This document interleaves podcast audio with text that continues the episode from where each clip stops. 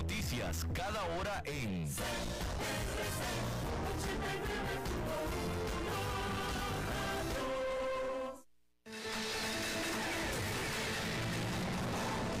Más noticias en nuestra web, crc891.com. Seguimos en Facebook, Instagram y Twitter como CRC891 Radio y en Telegram como Noticias CRC.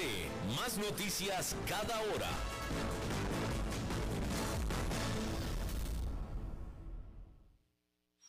Desde los verdes bosques de nuestra montaña nos llega agua cerros de la riva, agua fresca de manantial que te permitirá vivir en equilibrio, proteger tu salud y la de tu familia, libre de sustancias químicas, envasada sin alterar su naturaleza a 2.000 metros de altura. Agua cerros de la riva, naturalmente neutral. Búscanos como cerrosdelarriba.gmail.com. Llámanos al 8374 3229. Cerros de la Riva, Live Spring Water.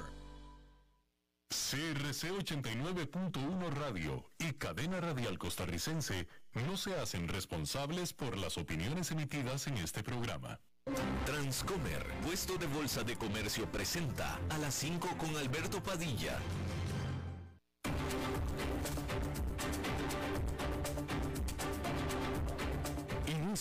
A las 5 con Alberto Padilla un programa diseñado con el objetivo de llevarte diariamente un tema de actualidad, acompañado siempre de reconocidos editorialistas, de lunes a viernes a las 5 de la tarde por CRC 89.1 Radio, a las 5 con Alberto Padilla. Hola, ¿qué tal? Saludos, bienvenidos. Yo soy Alberto Padilla. Muchísimas gracias por estar ahí. Le mando cálidos saludos desde la señal y las instalaciones de CRC 89.1 Radio en San José, Costa Rica, desde donde estamos transmitiendo a todo el mundo de habla hispana en Estados Unidos a través de Americano Media, XM Radio, Sirius XM Radio, canal 153. Estamos disponibles en nuestra página de Facebook, en Facebook Live de este programa, así como también en la página o en el canal de YouTube de este programa y también estamos disponibles en podcast en las diferentes principales plataformas para ello, Apple Podcast, Google Podcast, Spotify y otras cinco plataformas importantes más.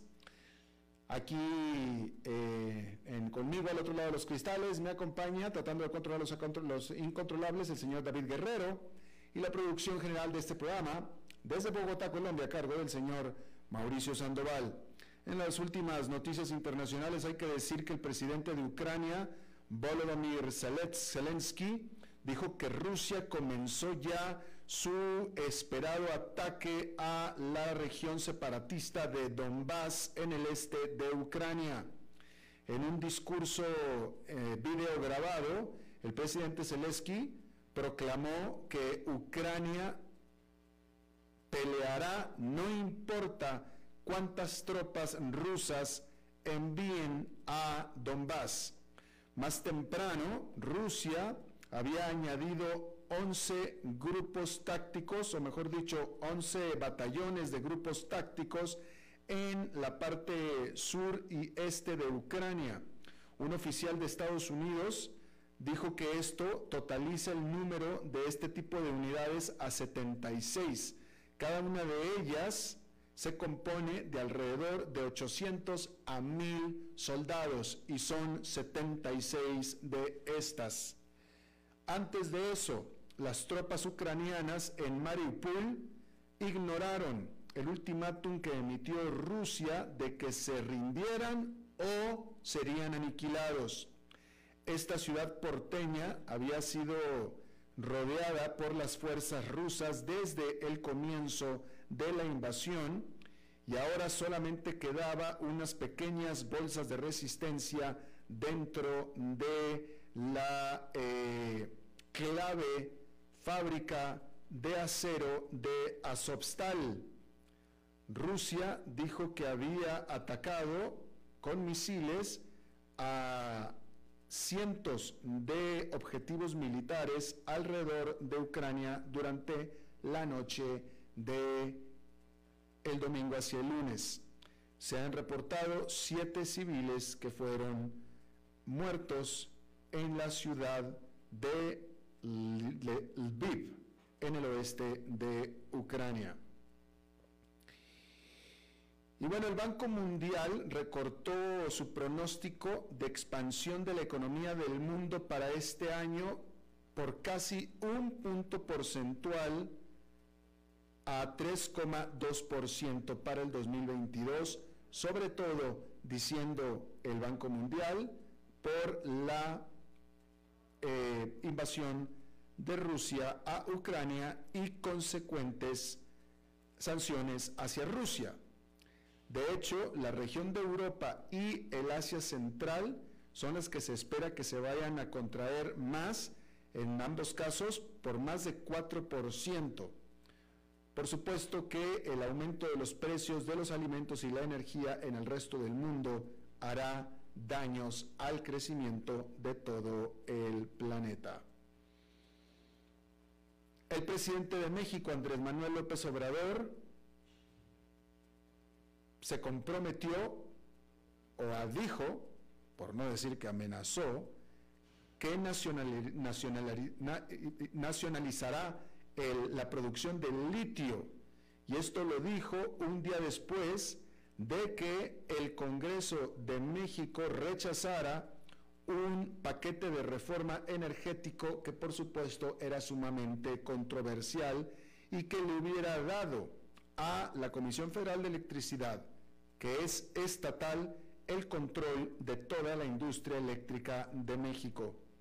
El presidente Andrés Manuel López Obrador dijo que la oposición, que en su mayoría fue la que rechazó esta reforma de ley, cometió traición a la patria con este voto y contrario a la supermayoría que se requiere para que se requería para la reforma energética que fue rechazada, la nacionalización del litio de todo el sector solamente requiere de mayoría simple en la Cámara Baja y en la Cámara Alta, las cuales las tiene ya por parte de su partido Morena, partido gobernante. Pero por lo pronto, el Congreso en plano, en pleno, mejor dicho, rechazó esta que era una insignia del presidente López Obrador de virtualmente nacionalizar la industria eléctrica de México.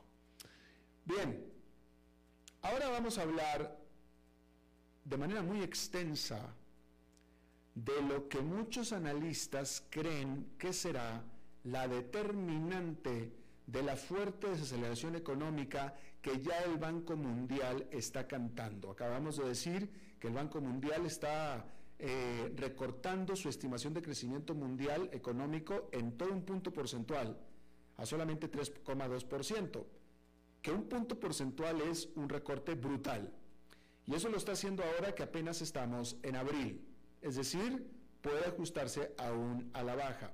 Pero el Banco Mundial culpa o señala a la situación de Ucrania, Rusia, las sanciones, etcétera, como factor primordial. Sin embargo, cada vez más analistas, no del Banco Mundial, eh, mientras que están de acuerdo con que la situación en Ucrania es determinante en todo lo que está pasando económicamente en el mundo, hay otra de más reciente creación que será incluso más perniciosa y eso es China. Hay que decir por lo pronto que la economía de China tuvo un sólido comienzo de año, registrando un crecimiento en el primer trimestre que superó las expectativas. Pero una reciente caída en el gasto de los consumidores chinos y el aumento del desempleo sugieren meses mucho más difíciles por delante, con docenas de ciudades aún bajo confinamientos de COVID. El Producto Interno Bruto de China creció un 4,8% entre enero y marzo en comparación con el mismo periodo del año pasado, dijo el lunes la Oficina Nacional de Estadísticas. Eso fue más rápido que el aumento del 4% que la segunda economía más grande del mundo registró en el, primer, en el trimestre anterior, es decir, en el último trimestre del año pasado. El crecimiento se vio impulsado por un desempeño económico sorprendentemente bueno durante enero y febrero.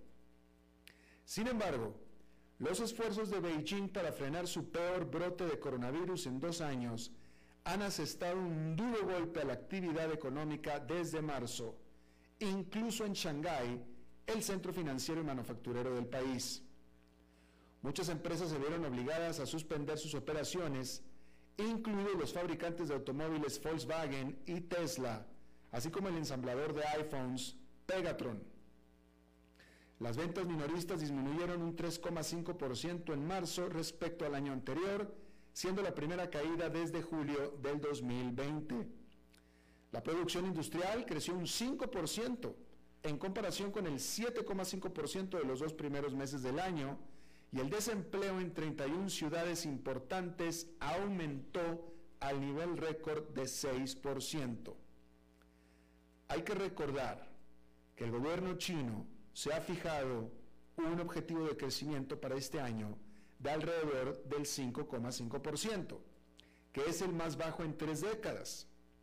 Pero el brote del COVID, combinado con la invasión en Ucrania, que ha hecho subir los precios del petróleo y las materias primas, ya ha hecho que eso parezca fuera de alcance, puesto que el consenso es que las cifras de abril sean incluso peores y que en el 2022 el crecimiento sea de 5% hasta ahora que apenas estamos en abril. Ahora, casi 400 millones de personas en 45 ciudades de China están bajo confinamiento total o parcial como parte de la estricta política de cero COVID de este país. Juntos representan el 40% o 7,2 billones de dólares del Producto Interno Bruto anual de esta que es la segunda economía más grande del mundo, según datos de Nomura Holdings. Los analistas están haciendo sonar las campanas de advertencia, pero dicen que los inversionistas no están evaluando aún adecuadamente lo potencialmente graves que podrían ser las consecuencias económicas globales de estos prolongados congelamientos en la actividad económica de la segunda economía más grande del mundo. Nomura dijo a sus clientes que los mercados globales aún pueden subestimar el impacto porque mucha atención sigue centrada en la invasión de Rusia a Ucrania y las subidas de tasas de la Reserva Federal de Estados Unidos. Pero lo realmente más alarmante es el cierre indefinido de Shanghái, una ciudad de 25 millones de habitantes y uno de los principales centros de manufactura y exportación de China. Los confinamientos allí han provocado escasez de alimentos, imposibilidad de acceder a atención médica e incluso denuncias de matanza de mascotas. También han dejado sin personal al puerto más grande del mundo. El puerto de Shanghái, que en el 2021 manejó más del 20% del tráfico de carga de China, está hoy esencialmente paralizado. Los suministros de alimentos atrapados en contenedores de envío sin acceso a refrigeración se están pudriendo. La carga entrante ahora está atrapada en las terminales marítimas de Shanghái durante un promedio de ocho días antes de ser transportada a otro lugar. Y esto es un aumento del 75% desde que comenzó la reciente ronda de confinamientos. El tiempo de almacenamiento de exportación se ha reducido, pero es probable que se deba a que no se envían nuevos contenedores a los muelles desde los almacenes según la plataforma de seguimiento de la cadena de suministros Project 44. Las aerolíneas de carga han cancelado todos los vuelos dentro y fuera de la ciudad y más del 90% de los camiones que respaldan las entregas de importación y exportación están actualmente fuera de servicio. Shanghái produce el 6% de las exportaciones de China, según el anuario estadístico del gobierno para el 2021, y los cierres de fábricas en la ciudad y sus alrededores están sacudiendo aún más las ya vapuleadas cadenas de suministro. las plantas proveedoras de Sony y Apple en Shanghái y sus alrededores están inactivas. Quanta, el fabricante de notebooks por contrato más grande del mundo y un fabricante de MacBook, ha detenido la producción por completo. Esta planta por sí sola representa alrededor del 20% de la capacidad de producción de notebooks de Quanta y la empresa había estimado originalmente que enviaría 72 millones de unidades este año. Tesla cerró su fábrica Giga de Shanghái, que producía alrededor de 2.000 automóviles eléctricos por día. El viernes, el Ministerio de Industria y Tecnología de la Información de China dijo en un comunicado envió un grupo de trabajo a Shanghái para trabajar en un plan para reanudar la producción en 666 fábricas clave en la ciudad hoy cerrada. Los ejecutivos de Tesla esperan que se les permita echar a andar sus máquinas el lunes, poniendo fin a la pausa más larga de la fábrica desde su apertura en el 2019. El fabricante de automóviles ha perdido más de 50.000 unidades de producción hasta el momento, según materiales revisados por la agencia Reuters. Las prolongadas interrupciones en la manufactura y exportaciones chinos podrían ayudar a acelerar una iniciativa clave de la administración Biden destinada a reducir la dependencia de Estados Unidos de los productos y las cadenas de suministro chinos. Pero la tarea viene con serias repercusiones económicas inmediatas. En un informe publicado la semana pasada, la Organización Mundial del Comercio advirtió que el peor de los escenarios que involucra el desacoplamiento de las economías globales, estimulado por la invasión rusa de Ucrania, podría reducir el PIB global a largo plazo en un 5%. Pero decir que ese escenario extremo es en realidad muy poco probable, dado las profundas conexiones financieras entre China y Estados Unidos. La inversión, mutua en acciones y bonos alcanzó los 3,3 billones de dólares a finales del 2020, según datos de Rhodium Group. Sería extremadamente difícil y costoso deshacer los lazos entre la primera y la segunda economía más grande del mundo. Incluso afirmar que la segunda economía logró ese lugar gracias a la existencia de la primera. Y no se piensa que sería capaz de sacrificar este lugar solo por consideraciones geopolíticas. Aún así, ven una reconsideración de la relación binacional. En un discurso ante el Atlantic Council la semana pasada, la secretaria del Tesoro de Estados Unidos, Janet Yellen, dijo que su país está observando de cerca las conexiones políticas y económicas de China con Rusia dijo que en el futuro será cada vez más difícil separar las cuestiones económicas de consideraciones más amplias de interés nacional, incluida la seguridad nacional. Si bien dijo que espera que se pueda evitar una división bipolar entre China y Estados Unidos, la actitud del mundo hacia China y su voluntad de adoptar una mayor integración económica bien puede verse afectadas por la reacción de China a nuestro llamado a una acción decidida sobre Rusia. Mientras tanto, hoy un tercio de China está atrapado en cuarentena y su economía está sufriendo y mucho. Es probable que la reciente respuesta de China a la pandemia cueste al menos 46 mil millones de dólares en producción económica perdida al mes o el 3,1% del PIB, según una investigación de la Universidad China de Hong Kong. Las cargas económicas llegan a un momento políticamente precario porque este otoño el presidente chino Xi Jinping solicitará un tercer mandato como líder de la nación, rompiendo con la tradición de un máximo de dos mandatos consecutivos. Y bueno, casi dos meses después de que Rusia se le ocurriera invadir Ucrania, el comercio mundial de metales sigue en crisis.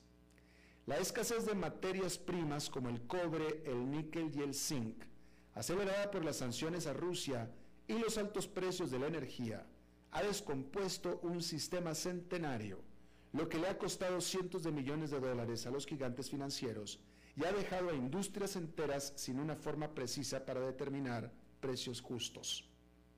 Y hay consenso entre los analistas de que esto es solo el comienzo de los problemas de la industria.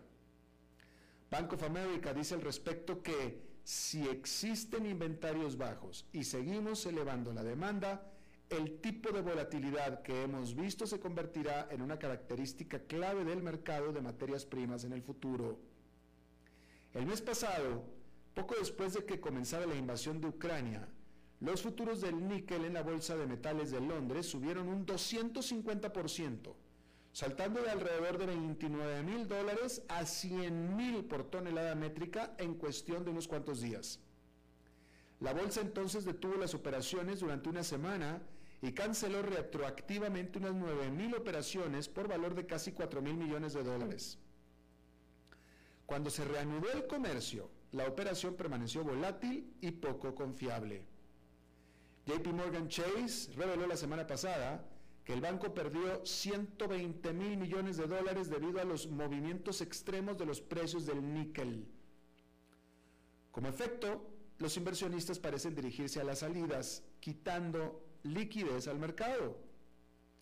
El níquel ha retrocedido unos 33 mil, mejor dicho, a unos 33 mil dólares en la Bolsa de Comercio de Londres y el número de apuestas a largo plazo de que el precio del níquel subirá está en su punto más bajo en nueve años. Pero todavía hay grandes posiciones en corto o apuestas a que los precios bajarán. Además, con más operadores que deciden quedarse al margen, aumentan los riesgos de fluctuaciones de precios aún mayores, ya que hay menos dinero en el mercado para actuar como colchón. Pero el níquel no es el único punto doloroso.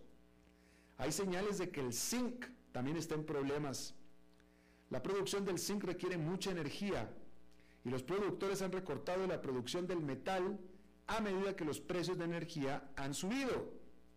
Ahora, entonces, hay escasez y las reservas están disminuyendo rápidamente.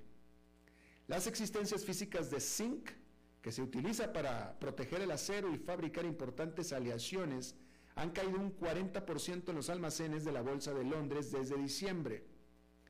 A principios de abril, la proporción de zinc que debía de salir de los almacenes para venderse o usarse aumentó de un 26% a un 65%. ¿Por qué esto es importante? Porque la Bolsa de Comercio de Londres trata solo con contratos que se pueden entregar físicamente. Eso significa que si compra zinc, debe poder aceptar un envío y si lo vende, debe tener acceso a las existencias para entregar. La disminución de los inventarios en los almacenes entonces puede crear rápidamente el caos en el mercado. De acuerdo a Bloomberg, las reservas de cobre, aluminio, plomo y estaño también han caído a su nivel más bajo en los registros que datan desde 1997. Al respecto, un vocero de la Bolsa de Londres dijo que tomamos nota de la estrechez actual en el mercado del zinc y estamos monitoreando de cerca todos los metales para garantizar que la actividad del mercado se mantenga ordenada. Como impacto, las empresas que utilizan metales para fabricar sus productos se enfrentan a una gran cantidad de incertidumbre. Volkswagen, una de las automotrices más grandes del mundo, durante el primer trimestre del año ganó más dinero comercializando productos básicos que vendiendo automóviles. Y tiene que repensar sus planes de abastecimiento dada la inestabilidad en el mercado. A los, formuladores de políticas también les preocupa que la agitación pueda repercutir más ampliamente. El gobernador del Banco de Inglaterra, Andrew Bailey, advirtió en una conferencia en Bruselas el mes pasado de la necesidad de monitorear los riesgos en el comercio de metales, diciendo que no podemos dar por sentada la resiliencia, en particular de esta parte del mercado. La escasez ligada a la invasión en Ucrania, que resultó en las sanciones a Rusia, son solo la causa más reciente. El Bank of America señaló que la demanda de muchos metales estaba destinada a crecer a medida que el mundo trata de construir más autos eléctricos e invertir en energía renovable. Eso significa que es probable que los problemas de inventario no desaparezcan pronto y la volatilidad podría seguir siendo la norma durante los próximos años. Y bueno, cambiando de tema completamente, hay que decir que Twitter realizó una movida defensiva que podría dificultar que Elon Musk adquiera la compañía, elevando las apuestas en la dramática batalla entre la plataforma de redes sociales y el hombre más rico del mundo, quien se ha posicionado como un importante crítico y por tanto considerado como enemigo por la plana ejecutiva de la empresa. El viernes, Twitter anunció que su junta directiva adoptó un plan de derechos de los accionistas a plazo limitado, conocido como píldora venenosa. Eso les da a los accionistas que no sean Musk la opción de adquirir más acciones de la compañía a un precio relativamente económico, efectivamente diluyendo la participación de Musk.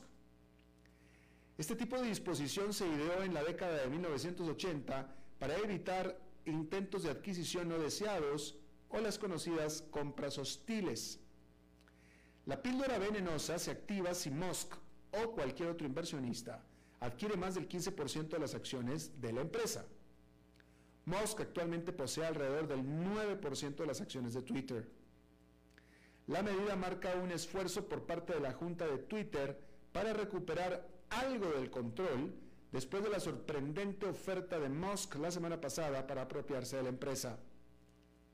Si bien no necesariamente detendrá en seco a un determinado Musk, podría ser que la compra de la compañía sea más costosa para él u obligarlo a sentarse a la mesa de negociaciones. Las acciones de Twitter subían más del 5% al mediodía de la operación el lunes. Ahora, ¿por qué el hombre más rico del mundo y que ya dirige varias empresas con ambiciosos objetivos, como llevar humanos a Marte, quiere comprar Twitter, una plataforma con serios problemas, incluido el estancamiento del crecimiento de sus usuarios.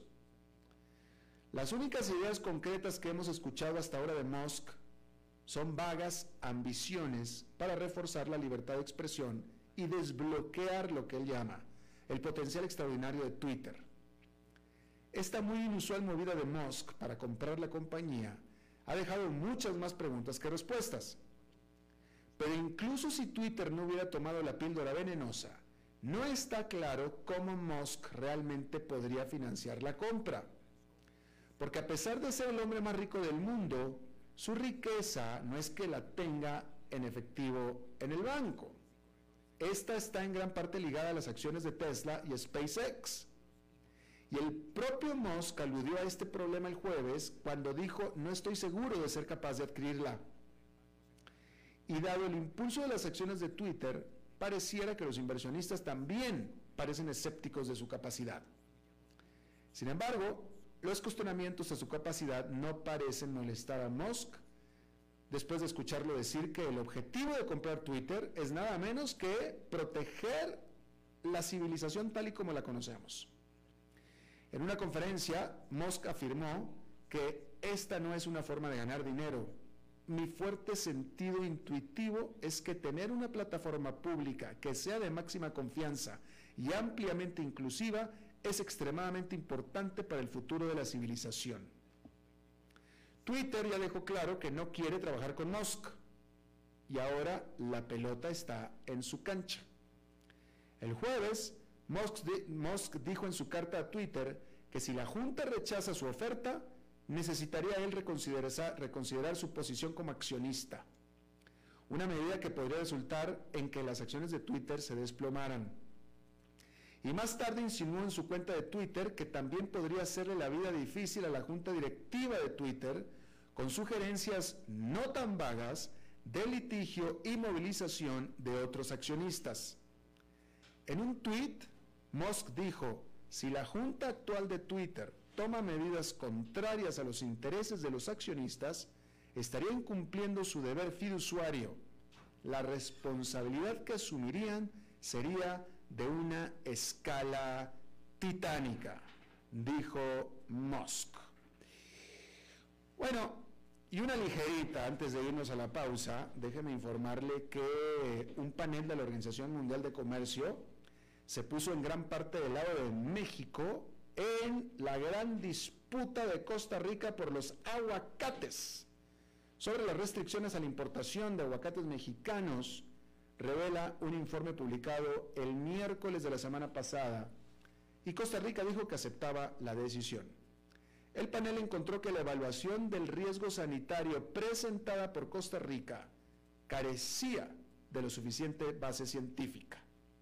Algunos de los alegatos adicionales de México fueron desestimados o no fueron revisados por el panel. México se quejó en el 2017 de que Costa Rica estaba restringiendo indebidamente la importación de aguacates frescos y un panel de resolución de disputas ha estado considerando el caso desde el 2019. El gobierno de Costa Rica dijo en un comunicado posterior a la decisión que aceptaba el resultado y que estaría analizando posibles alternativas para poder cumplir con la decisión. El ministro de Agricultura y Ganadería de Costa Rica, Renato Alvarado, dijo que dio instrucciones para preparar los ajustes necesarios a las medidas de protección fitosanitaria relacionadas con la importación de aguacate para cumplir con nuestras obligaciones en el marco del comercio multilateral. Por su parte, el gobierno de México dijo en un comunicado que seguirá defendiendo los intereses de su industria y buscará el pleno cumplimiento de las obligaciones internacionales de Costa Rica, con lo que pareciera que ahora sí, por fin, los costarricenses podrán comer un guacamole original como debe ser y lo mejor de todo, a menor precio que el que han venido comiendo. Vamos a hacer una pausa y regresamos con nuestra entrevista de hoy. A las 5 con Alberto Padilla por CRC 89.1 Radio. El valor en la ética incluye no tener miedo de lo que se dice y a quién se le dice, sin importar las consecuencias o represalias que puedan sobrevenir. Entre los valores éticos más relevantes se pueden mencionar justicia, libertad, respeto, responsabilidad, integridad, lealtad, honestidad y equidad. Los valores éticos se adquieren durante el desarrollo individual de cada ser humano en el entorno familiar, social, escolar e inclusive a través de los medios de comunicación. Solo si lo público y lo privado caminamos en positivo y con valores, Costa Rica saldrá adelante. Un mensaje de la Cámara Nacional de Radiodifusión, Canara. ¿Sabía usted que Transcomer es el puesto de bolsa de comercio más grande de Costa Rica, con 19 años en el mercado y miles de clientes? Cuentan con asesores y corredores expertos que saben de lo que hablan y ofrecen productos de inversión seguros y modernos, hechos a la medida. Pero sobre todo, al invertir en Transcomer, usted invierte en la única bolsa vigilada por el Banco Central. Y en un mundo sobrecargado de información, usted debe de estar con los mejores. Transcomer, puesto de bolsa de comercio. Construyamos juntos su futuro. Somos expertos en eso. Desde los verdes bosques de nuestra montaña nos llega agua cerros de la riva, agua fresca de manantial que te permitirá vivir en equilibrio, proteger tu salud y la de tu familia, libre de sustancias químicas, envasada sin alterar su naturaleza a 2.000 metros de altura. Agua cerros de la riva, naturalmente neutral. Búscanos como cerrosdelarriba.gmail.com Llámanos al 8374-3229. Cerros de la Riva, Live Spring Water.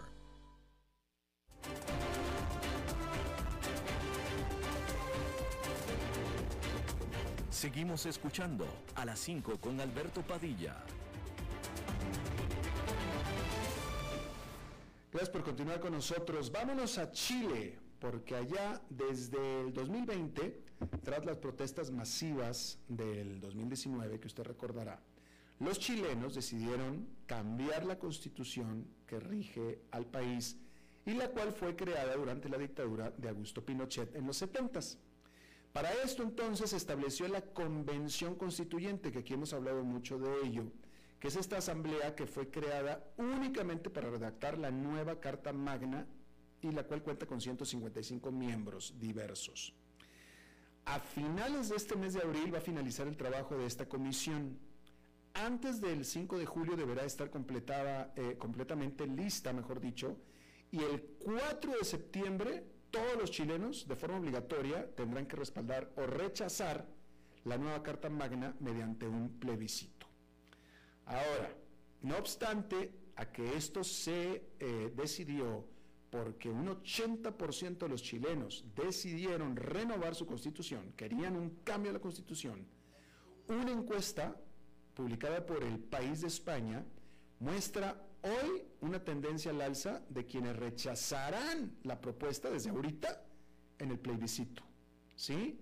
De acuerdo al país, hoy la opción de rechazar lo que se vaya a plebiscitar va por delante con 44% contra el 41% que probablemente la aprobaría. Vamos a hablar de esto y le agradezco muchísimo a Guillermo Holzman, que está con nosotros desde Santiago de Chile, él es analista y asesor político, académico en Chile, eh, articulista. Eh, Guillermo, gracias por estar con nosotros. ¿Qué tal Alberto? Una, un agrado por saludarte. Gracias. Primero que nada, yo te quiero preguntar si tú estás de acuerdo con eh, la encuesta es decir, que si tú compartes la encuesta que publicó el país. Eh, no, solamente es esa encuesta del país, hay cuatro encuestas más que acá en Chile han dado un similar resultado, en términos de que efectivamente la opción rechazo está aumentando su porcentaje y colocando en riesgo efectivamente la aprobación de la Constitución. Recordemos que si, gana, si ganase rechazo, en lo que es el plebiscito del 4 de septiembre, al cual tú has hecho referencia, ah, eh, se vuelva, eh, eh, sigue vigente la constitución actual, que correspondería a la que firmó Ricardo Lagos el 2005 y que tiene más de 200 modificaciones desde aquella que colocó Pinochet sobre la mesa en los años 80 y de manera tal que hoy día el tema de rechazo, digamos, tiene más seguidores. Ahora, ¿por qué se produce eso? Porque la Convención Constituyente ha ido avanzando en temas, por ejemplo, ¿ah? los, eh, definir los derechos de la naturaleza. O sea, la naturaleza, los seres vivos, los animales, etcétera, tienen derechos que hay que reconocer y que hay que respetar y, digamos, y proteger, por supuesto. ¿ah? Eh, ¿Cómo se definen esos derechos? Eh, hay un tema. El, otro tema que han colocado es la necesidad de sistemas judiciales distintos para pueblos originarios y para el resto de la población. En Chile hay reconocido 18 pueblos originarios, de los cuales solamente 10 tienen representación por, su, por la cuantía de quienes eh, eh, son, tienen las raíces ancestrales, ah, están representados en la propia Convención Constituyente. Pero también una cosas que ha despertado, diría, suspicacias y preocupación es que se elimina el Senado y que queda una Cámara de Regiones, que con lo cual, más allá de la tradición chilena que nace con Senado de República de Chile el año 1810, eh, como también significa en la práctica que se pierde el, necesario equilibrio de peso y contrapesos. Y eso está generando bastante preocupación entre varias otras materias. Eh, pero Guillermo, déjame te pregunto, si supuestamente este grupo de personas, esta asamblea, es tan diversa y, y, en teoría los chilenos hicieron tanto trabajo en reflejar la diversidad chilena en esta asamblea, y esta asamblea pareciera que está sacando un producto que el pueblo chileno parece que quiere rechazar, o entre más conocen de esto, más aumenta el rechazo, pues entonces hubo un error ahí de origen. Sí, hubo, un error de origen al pensar de que efectivamente una constitución para que mire al futuro, hablando del siglo XXI, pueda, pueda surgir de una votación popular como elemento único, como único elemento legitimante de la acción que van a generar. Eh, y eso tiene que ver con un, con un procedimiento, a mi modo de ver, incompleto, que, que es el resultado de que la, nueva constitución surge como solución a una crisis institucional en Chile, al cual tú hacías referencia en octubre del año 2019, y que efectivamente conlleva todo un proceso político. Y, esta, quienes han sido electos, además eh, representando a minorías dentro del país, finalmente no han logrado llegar a construir o a diseñar una casa de todos como era lo que se pretendía inicialmente. Ahora, eh, eh pareciera, por lo que estamos viendo desde acá, que el proceso de discusiones, etcétera, está abierto al público, porque todavía no está terminado el documento, todavía no se muestra la propuesta, pero por lo que el público, los chilenos saben, ya la están rechazando desde ahorita.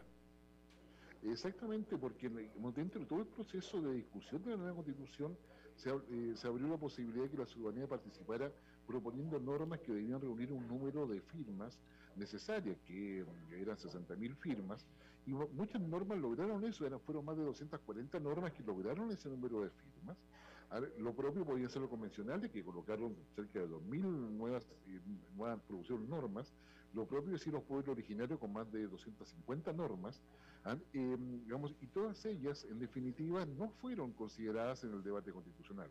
En consecuencia, el debate constitucional solamente estuvo presente quienes fueron electos conforme sus, eh, sus intereses, sus principios, sus prioridades o sus ideologías.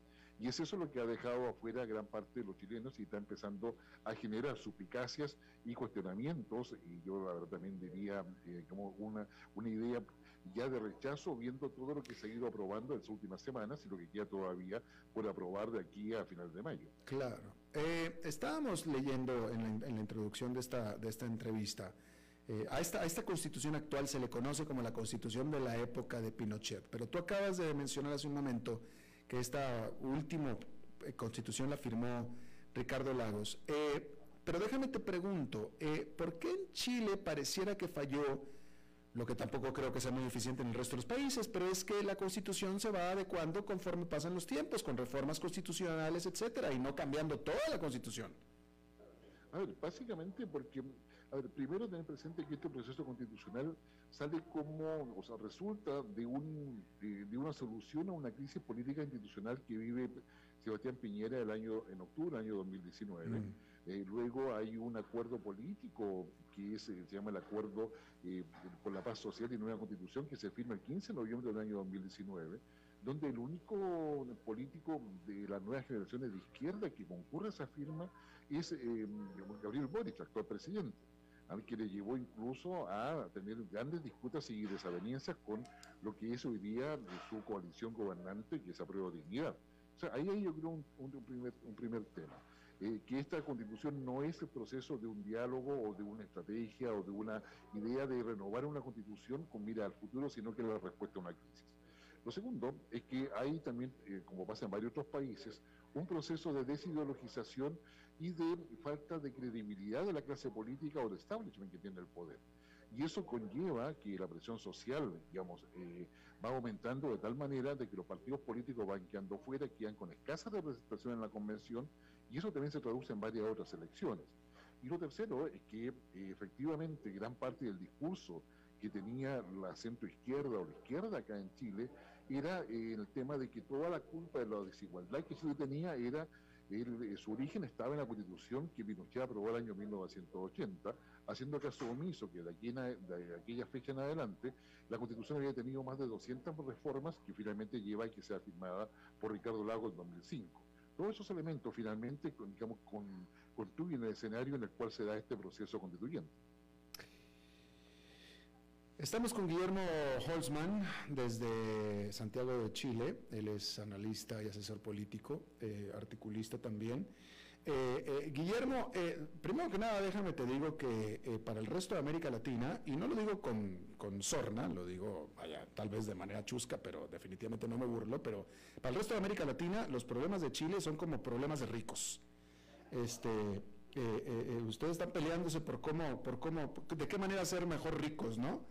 Pero déjame te pregunto lo siguiente, ¿acaso esta asamblea en vista de esta tendencia negativa que está comenzando a acumularse eh, eh, en Chile y por tanto eh, su trabajo podría estar totalmente desperdiciado a la hora del plebiscito cuando le rechacen lo que están haciendo, ¿no estarían tratando de cambiar de rumbo para tratar de hacer más apetecible, más digerible lo que vayan a producir para el plebiscito?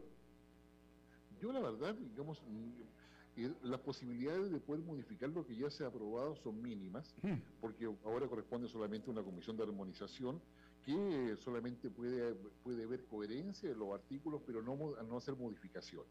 Sin embargo, se espera que en ese proceso de la comisión de armonización, que va a durar todo el mes de junio, en definitiva hayan eh, indicaciones que van a llevar un nuevo debate al Pleno y son elementos que hoy día no están regulados en el reglamento. Lo otro que es importante considerar es que eh, si gana rechazo, lo más probable es que en el propio Congreso se inicie una nueva mm, propuesta de, eh, de, construcción de una nueva constitución de una forma tal vez diferente, o tal vez con una comisión propia del Congreso, eso no está definido, pero debe hacerse a través de un debate que va a ser posterior si gana ese rechazo.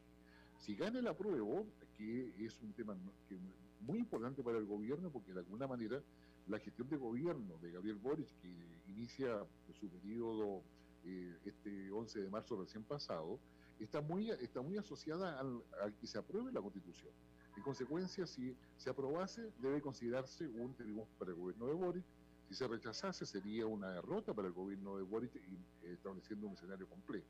Aprobándose la Constitución, eh, viene todo el proceso de implementación. Como tú bien sabes, implementar una constitución más allá de aquellos artículos que sean eh, fáciles de hacerlo y que, entren en vigencia de forma inmediata, se requieren disposiciones transitorias para algunas otras cosas y un largo debate legislativo para hacerla viable eh, y que vaya en beneficio de los chilenos. Y eso, y eso es lo que se ve bastante complejo en el futuro y que da aún mayor consideración para poder avanzar hacia una, una idea de que el rechazo puede tener mayores opciones de triunfo de lo que se pensaba inicialmente. Claro, claro. Déjame reflexionar contigo, Guillermo, eh, cómo en este momento estamos viendo en tiempo real, literalmente en tiempo real, algo que sucede en toda América Latina e incluso diría que en todo el mundo también, pero definitivamente América Latina, y es el desacople, el total desacople que hay entre la ciudadanía y la política.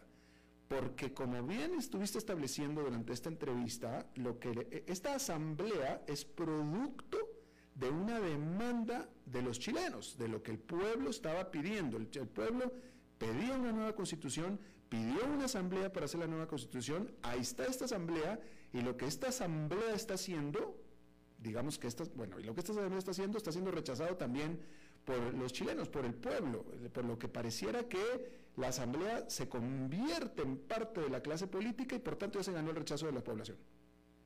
Exactamente, en un país como Chile, que habiendo tenido sobre 22 mil, dólares de ingreso per cápita, eh, final, claro, finalmente y lo que pasaba al interior del país es que digamos, eh, un 80% de la población ganaba menos de 1.500 dólares, un 43% digamos, ganaba menos de 1.000 dólares, ¿ah? y, todo, y toda riqueza se concentraba en el 20% restante.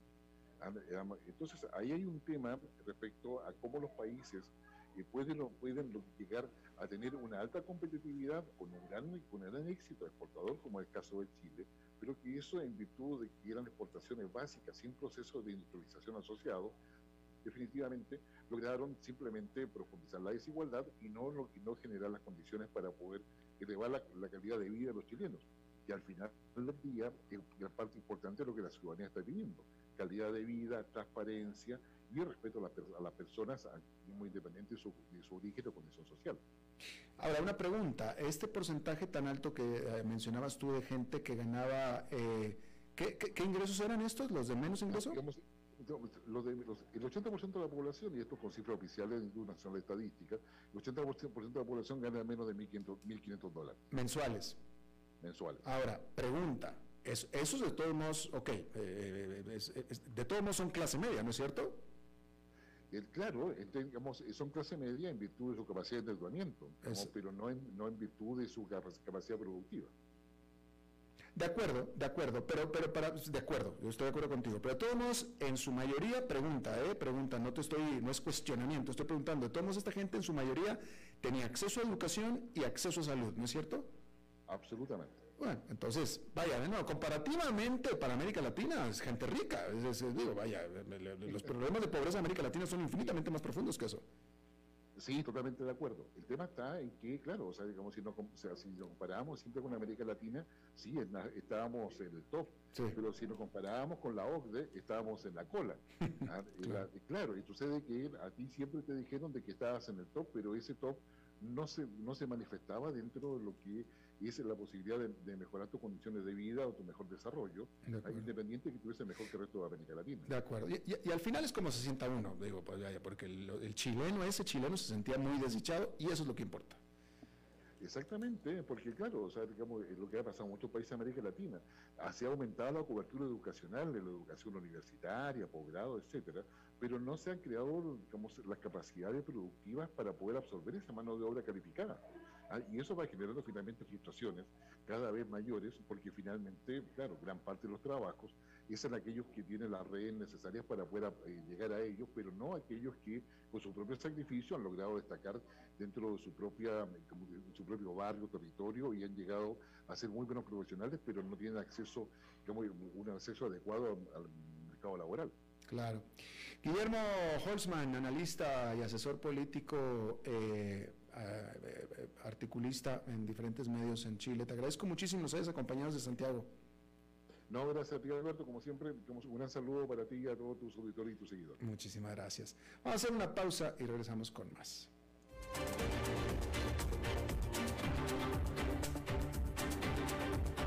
A las 5 con Alberto Padilla por CRC 89.1 Radio. ¿Sabía usted que Transcomer es el puesto de bolsa de comercio más grande de Costa Rica, con 19 años en el mercado y miles de clientes? Cuentan con asesores y corredores expertos que saben de lo que hablan y ofrecen productos de inversión seguros y modernos, hechos a la medida. Pero sobre todo, al invertir en Transcomer, usted invierte en la única bolsa vigilada por el Banco Central. Y en un mundo sobrecargado de información, usted debe de estar con los mejores. Transcomer, puesto de bolsa de comercio. Construyamos juntos su futuro. Somos expertos en eso.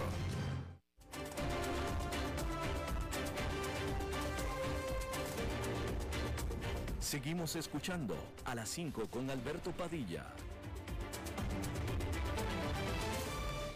Bueno, como cada semana vamos a hablar de bienes raíces con Eugenio Díaz. Eugenio, ¿cómo estás? Alberto, ¿cómo estás? Muy buenas tardes. Saludos a ti y a todo el auditorio. Me da mucho gusto estar hoy lunes aquí con ustedes y les quiero comentar, estimado Alberto, el día de hoy, en este tema de los bienes raíces y el sector inmobiliario, sobre las viviendas al momento que usted se piensa cambiar de casa. ¿Qué hay que considerar si usted piensa cambiar su residencia, si usted piensa y tiene considerado mudarse de casa? ¿Cuáles son los puntos que tenemos que, que, que resolver en ese momento? Yo les quiero decir que al momento de que ustedes tengan pensado cambiar de casa, lo primero que deben de revisar una vez que ya tengan decidida la zona es vean quiénes son los vecinos. Es un tema importante si usted está en un condominio o vive en una casa independiente, quiénes son las personas que van a vivir cerca de usted, cerca de su familia. Creo que es un tema que usted debe de analizar. Y posteriormente a eso, mi segundo consejo el día de hoy, estimado Alberto y auditorio, es revisar los servicios públicos que tiene la zona. A estos servicios públicos no me refiero solamente a los comunes como son agua, luz, teléfono, que obviamente que los tendrá la casa donde seguramente usted querrá habitar, eh, para todas las personas que viven en las áreas urbanas, sino me refiero a los servicios públicos que puede tener la zona, como lo son los parques, los eh, comercios, los supermercados, las farmacias, restaurantes, etcétera. Es importante que nosotros resolvamos ese punto cuando nosotros revisemos el lugar donde queremos vivir. Otro punto muy importante es la seguridad, Alberto. La seguridad que hay en la zona para las personas que nos escuchan en los diferentes lugares y de las zonas donde ustedes vivan, ese barrio donde usted va a vivir, esa zona, ¿es segura? Importante que lo analicen. Y después, una vez que ya tengamos dispuesto y analizado estos puntos que les digo, es muy conveniente que usted cotice y, presupuesto algunos gastos, gastos de mudanza, que siempre son un costo que tenemos que tener claro y con el dinero casi que en la mano. Los gastos de mudanza normalmente las personas no los estiman hasta que ya están listos para mudarse y siempre a veces se convierten en un posible dolor de cabeza. Así es que gastos de mudanza, sobre todo también la pintura decorativa, es muy necesario que usted cuando entre una casa nueva, ya sea que la compró o la está alquilando, bueno, pues que revise si usted piensa eh, pintar algún muro de otro color, si usted va a pintar la fachada, si la va a dejar del color como está. También es necesario revisar el costo de algunos implementos como son las cortinas, si usted le va a poner algún tipo de cortinas especiales, si la casa tiene cortinas, si no tiene, y también eh, el tema de la limpieza primaria de la casa. La limpieza primaria es un tema que muchas veces, y se los digo porque suele sucederle a muchas familias, la limpieza de la casa, cuando ya uno llega con la mudanza y piensan y dicen, oh, ¿por qué no la vine a limpiar o mandé a limpiar esta casa antes de que llegaran mis muebles con una limpieza a fondo, una fumigación, etcétera, etcétera. Y por último, en mi comentario del día de hoy, estimado Alberto, yo quiero decirles que revisen en la casa que van a comprar, si es de segunda mano, o la casa que van a rentar, revise el estado de las instalaciones eléctricas, las instalaciones hidrosanitarias, las puertas, las ventanas, aire acondicionado, etcétera, etcétera. Este tipo de instalaciones usted tendrá que revisar antes inclusive de firmar su contrato de arrendamiento porque es importante que cumpla con los requerimientos mínimos que usted necesita para eh, poder disfrutar la casa en conjunto con, con su familia.